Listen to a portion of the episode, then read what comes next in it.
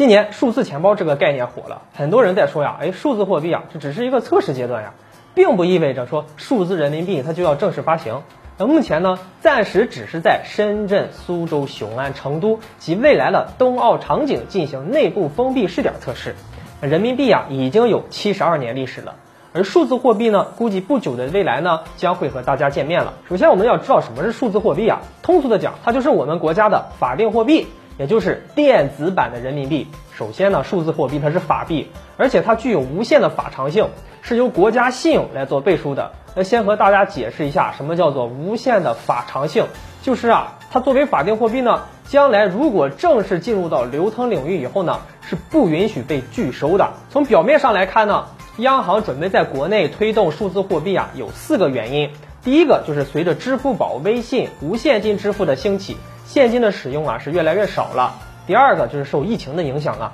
为了适应疫情防御需要，专家发现啊，新冠病毒很可能就通过纸币传播呀。所以，为了这个安全的交易啊，防范疫情的传播，国家准备推出数字货币。第三个就是数字货币的成本比制造纸币要低，而且呢无法去伪造，要交易起来也更方便。第四个是可以提高管理的效率，对反贪污啦、反洗钱呀有很好的限制。如果有了数字货币，那么银行省去清算、结算等环节，同时为资金流动去向呢方便查询。很多人可能会疑问呀。觉得没有互联网，那如何完成这个移动支付呀？很简单，只要两个人的手机碰一碰，那一个人的这个数字钱包里的货币啊，就可以转给另外一个人了。尤其是在没有互联网覆盖的地区呢，或者是在飞机上啊，或者网络信号差的地区，大家都可以用数字钱包来收付数字货币。这样看来啊，微信、支付宝啊，这次可能要面临巨大的挑战了。也许呢，他们的垄断地位啊都不保了。但是啊，我们从国际层面来看呀，数字货币背后的战略意义啊，可很大呀。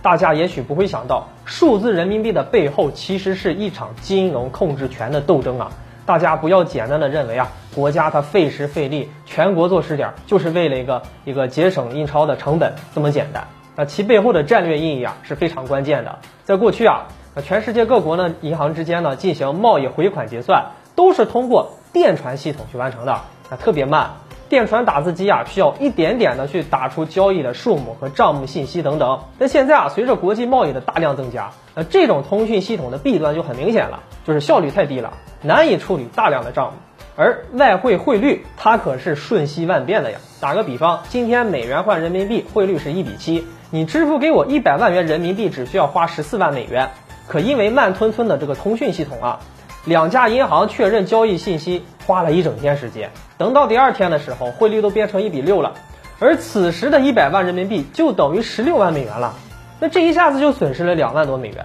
那一百万的交易尚且如此啊，千万上亿就更不敢想象了。于是乎啊，一个由国际金融电信协会提供的全新的通信系统 SWIFT 就出现了。这个通讯系统它本来是为了大大节约银行等金融机构间的这个结算效率的。可是这个 SWIFT 啊，却活生生被美国人啊变成了玩弄权力游戏的武器了。我们可以把 SWIFT 的系统看作是一个各国金融机构之间的聊天群，这个群里的信息的传递呢是中心化的，就是说啊，所有的这个交易信息都必须要通过这个群的服务器美国再传递给彼此，而美国很大程度上呢就是这个群服务器的操控者之一啊，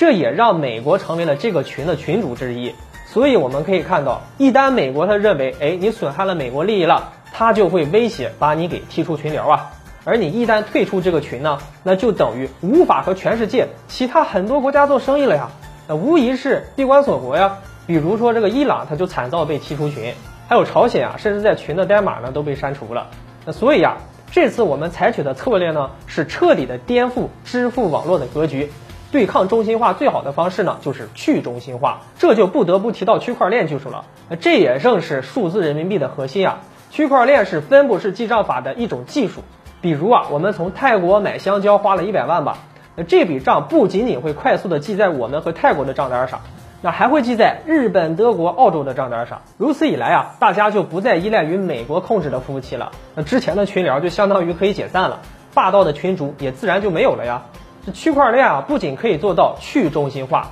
追溯每一笔交易的来源，而且呢，不需要人工清算，还无法去篡改。如果你想作假，修改我们和泰国买香蕉的这个交易信息，那你就得把每一个国家的账户记录全都得给改一遍，那这得多麻烦呀！呃，对内啊，这样不仅可以限制洗黑钱的操作，防止财务造假、诈骗等等的金融犯罪，而且对外呢，可以为全球建立一个公信力强、公平公正、透明的金融平台啊，减少外界的恶意制裁手段。数字人民币的战略意义啊，也正是于此呀。好了，本期的内容就和大家聊到这里，我们下期节目再见。